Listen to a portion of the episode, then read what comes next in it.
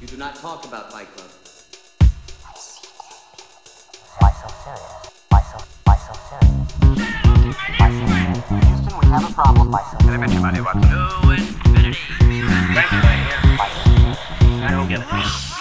Fala, meus caríssimos ouvintes! Se você tá nessa maratona com a gente desde o começo, você já sabe quem eu sou. Se você não está, eu não vou falar quem eu sou, não. Você vai ter que voltar lá nos episódios lá atrás e descobrir quem sou eu que estou falando com vocês. E você, meu outro amigo, quer falar quem você é ou não? Eu sou o cara misterioso número 2 aqui, também integrante desse podcast. A gente não vai revelar o nome nem do podcast e nem dos membros. Exatamente. Se você quiser, você pode olhar, porque, pô, a maratona do Oscar já saiu com seis episódios aí todo dia.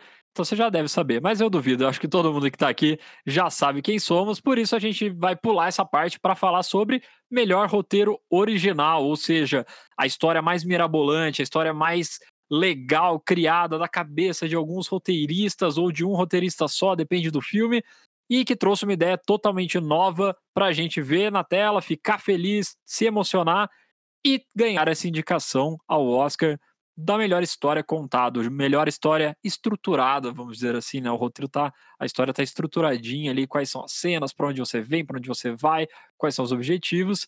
Então vamos começar nessa categoria que vai ser meio difícil assim saber quem ganharia nessa categoria. Mas vamos lá. Bons filmes nessa categoria, concordo com você. Boas histórias, tem história para todo gosto, histórias grandes, histórias pequenas, histórias com Todos os filmes têm bons personagens, na verdade, isso é muito legal. Vamos começar aqui pelos dois filmes que são baseados em pessoas reais, que é Judas e o Messias Negro e os Sete de Chicago. Acho que dá pra gente começar falando do Sete de Chicago, que a gente tem um episódio inteiro e belíssimo sobre ele. Se quiser é, escutar mais insights e mais comentários sobre esse filme, vai lá, que tá lá em todo lugar. É, o Sete de Chicago é um roteiro original de ninguém menos, ninguém mais que o Sorkin. Já escreveu grandes grandes filmes como A Rede Social, O Homem que Mudou o Jogo, como o Lucas já tinha comentado. Esse filme, cara, curiosamente, é um dos mais fortes dessa categoria. Eu acho que. Acho que dá pra fazer uma comparação com o Judas, ó. Os dois são baseados em fatos reais, certo? Os dois têm personagens baseados em, em personagens reais.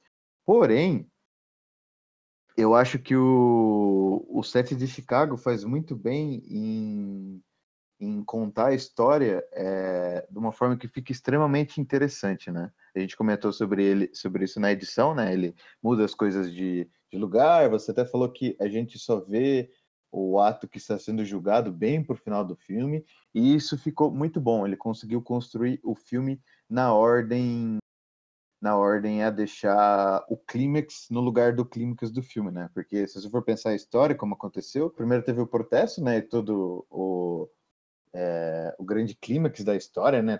todas as reviravoltas e as grandes ações, e depois foi aquela chatice do julgamento, que não é tão chato assim, até o final da história. E ele conseguiu arrumar isso, né, cara? Conseguir deixar isso numa ordem legal de assistir. É, como a gente falou na edição, isso tem muito passa por todos os aspectos. O diretor e o roteirista, que são a mesma pessoa, tinham essa visão, com certeza isso foi passado também para a mesa de edição, que era de você intercalar as histórias, tanto intercalar as histórias dos personagens que estavam sendo julgados, quanto intercalar o julgamento com os fatos que tinham acontecido.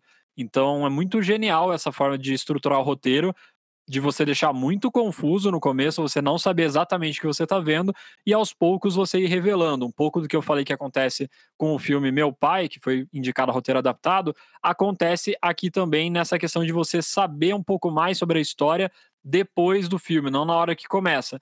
E é uma linha muito tênue, porque você pode deixar o filme tão confuso e tão estranho de você entender o que está acontecendo que ele pode virar chato. Pode ser que você é, acabe perdendo o telespectador no meio e ele nem acabe de assistir o filme, porque a gente sabe que existem desertores, já alertei todos que existem desertores de séries e de filmes aqui, mas as pessoas podem se perder nesse meio e não ficar instigadas até o final. Não é o que acontece no set de Chicago, por isso a indicação mais do que devida e um, e um favoritismo até para essa categoria, porque ele consegue prender sua atenção do início ao fim, mesmo você não entendendo no começo, e você descobrindo todos os mínimos detalhes do que está acontecendo ao longo do filme, ao longo das cenas sendo mostradas em flashback ou cenas que a gente não imaginava que veria entre conversas depois ali do, do tribunal. Então, muito legal e muito forte o set de Chicago. A gente já falou o episódio inteiro e a gente já falou em outros episódios do Oscar, que é um filme realmente muito bom que a gente quer ver levando alguns prêmios para casa. Falando em filmes muito bons que a gente quer que leve prêmio para casa, a gente tem aqui o Bela Vingança, que é a estreia da Emerald Fennell como diretora num longa, e o roteiro é muito bem construído também, colabora para esse filme ter sido um sucesso e ter sido uma de leve uma surpresa ali no Oscar, porque como eu falei, não é aquele filme típico de Oscar com um drama muito grande e coisas que a gente sabe que são é, características das indicações, ela tem um aspecto totalmente diferente e a história também ela é bem diferente. Ela, o Vitor até comentou isso, ela olha de uma perspectiva feminina para uma história que a gente já viu várias vezes de outras formas na perspectiva masculina. É o mais comum, a gente costuma ver histórias de vingança com o Liam Neeson indo atrás de quem pegou a filha dele, ou com o Keanu Reeves descendo o pau em todo mundo. Então a gente está acostumado a ver isso, mas como que vira essa história se a gente olha de uma outra perspectiva? E quais são as armas que uma mulher tem para conseguir aplicar a vingança que ela está querendo fazer, né? Que ela está querendo é, se reparar, ter esse reparo histórico. E isso também é outra coisa muito legal do filme. A gente está vendo a personagem principal reparar coisas que ela acha que aconteceram de forma injusta com ela e com a amiga dela, e como isso está totalmente vinculado à história da nossa sociedade, que é deixar as decisões dos homens sempre serem mais fortes que as das mulheres, minimizar o sofrimento ou o relato de algumas coisas que podem ter acontecido. Então, esse favorecimento ao universo masculino acaba sendo mostrado de uma outra ótica, e eu acho que isso é importantíssimo, ainda mais nos dias de hoje. Então, o roteiro original é uma ótima indicação também, porque a história, ela pode até se dizer que é uma adaptação da vida real, mas ela é uma história bem original e que traz surpresas também ao longo do roteiro. Isso é uma outra coisa que eu achei muito legal. Tem várias horas que o roteiro dá umas viradinhas que você não espera, e isso deixa o filme ainda mais legal. Essa parte é mais. É a parte mais forte desse filme é realmente essas reviravoltas que dá. O filme passa por esses momentos mais pesados, momentos mais reflexivos e até por momentos de thriller, né? E, e a, a, roteirista soube muito bem trabalhar os clichês desses momentos, né? Saber pegar de dentro do thriller aqueles clichês de, de as cenas que é, te deixam muito no, na, na, ponta da cadeira achando que vai acontecer alguma coisa, daí você sossega e daí ela te meio que não a palavra não é assusta, mas meio que te surpreende. Então, eu já falando aqui, Lucas, eu já não ia falar nosso nome, mas agora já falei. É, eu acho que esse é o mais forte dessa categoria. Eu acho que Promising Young Woman, para mim, é, é o, o, filme mais forte dessa categoria. Realmente por causa desses detalhes que a gente está falando do filme. Sim, ele tem muita força mesmo, pode aparecer como vencedor. Outro filme que também vem forte na categoria e que é um filme muito bom também é O Som do Silêncio, Sound of Metal, que, cara, a história também é bem original, não é uma história comum, a gente não está acostumado a ver comunidades de surdos e como que uma pessoa que vai perdendo o seu senso auditivo, como que ela vai lidando com isso e como são os desafios para essa nova vida. Ela vai ter uma vida diferente do que ela tinha e a gente, ao mesmo tempo que a gente tem essa perspectiva, a gente também tem uma perspectiva do desespero e de tentar resolver o problema da maneira mais fácil, seja ela tentar resolver da maneira mais fácil, seja ela com grana ou se tem alguma operação, que é isso que o cara busca desde o começo. Então ele dá essa mistura das duas frentes, uma que a gente consegue entender muito fácil, que é isso de você estar tá desesperado para curar uma doença que está acontecendo com você, e a outra que é olhar toda a comunidade dos surdos e ver como é uma nova perspectiva de olhar a vida, como o cara lá da comunidade ele olha assim, as pessoas que estão lá também. Então é, uma, é um jeito de trazer uma visão diferente de mundo para um filme que ainda assim fica muito interessante. Você quer cada vez mais entender e o roteiro também consegue construir muito bem o personagem, você consegue perceber em pouquíssimas cenas do começo como é a personalidade dele, o que ele pensa, e isso vai refletir com, em todas as ações que ele tenha ao longo do filme. Então é um roteiro muito bem construído que consegue passar o sentimento do personagem, consegue traçar também a história dele, onde você consegue ficar até confuso ao longo do, do filme, não confuso, né? Mas o filme parece. Você não sabe se ele vai ser uma tragédia ou uma comédia. Então você não sabe se o cara vai aprender no final das contas ou não. E ele consegue te levar para um lado de você achar que ele não aprende nada, que ele simplesmente larga aquela comunidade e vai fazer a operação, faz a cirurgia e aí vai ficar tudo bem. E a partir daqui eu vou contar um spoiler, então se você não ouviu, pula aí um minutinho para frente. E a gente, apesar de achar que tá indo para esse lado, ele vai para o outro lado, ele aprende, ele percebe que o mundo não vai ser mais o mesmo, e a cena final ainda é um alívio do cara e é um alívio nosso também, é ele entrar naquela paz, ele aprender a ouvir o silêncio, né, que é uma coisa que é falado, que o cara, que o mentor dele fala isso várias vezes, tenta ensinar ele ao longo do filme e ele parece que não vai aprender, no final, quando ele senta naquele banquinho da praça, ele realmente conseguiu aprender e entender essa nova perspectiva. Então, a história fecha muito bem, por isso o roteiro merecidíssima indicação. Muito bacana como ele não alivia para o personagem em momento algum.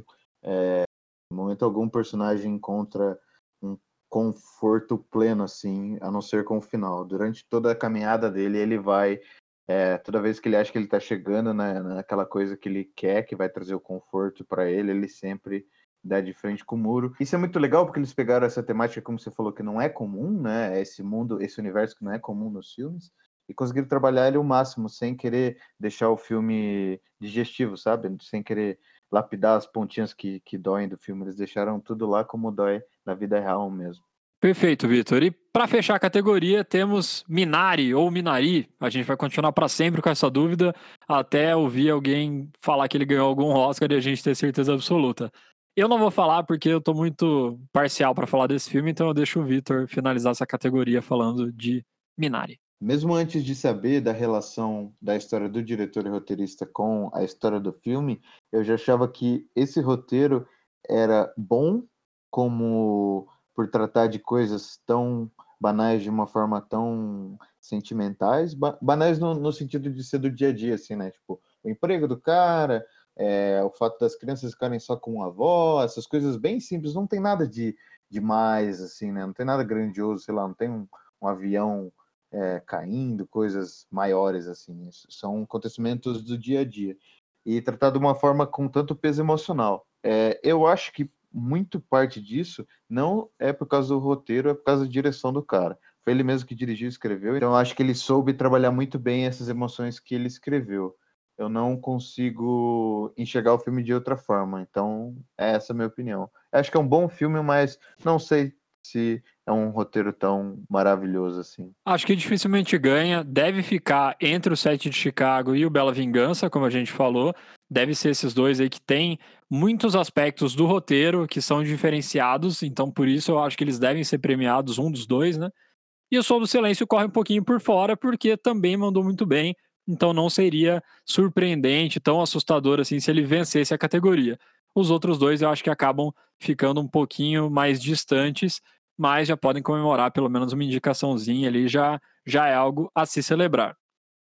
E dito isso, temos apenas mais um episódio. Ah, tem aquele plateiazinha agora, né? Mas temos mais um episódio na próxima. Não, na próxima semana, eu tô até acostumado a falar isso, mas é amanhã. Amanhã temos o último episódio dessa maratona do Oscar, que é sobre o melhor filme. Quem ganha a estatueta mais cobiçada da noite. Você só vai saber o que a gente acha e provavelmente quem ganhará se você continuar com a gente aqui e ouvir o próximo episódio na sequência sobre melhor filme de 2021. Um abraço e até lá. Até lá, ao último e mais esperado episódio. Falou. so so serious? Have a problem. I infinity. So serious? I don't get it.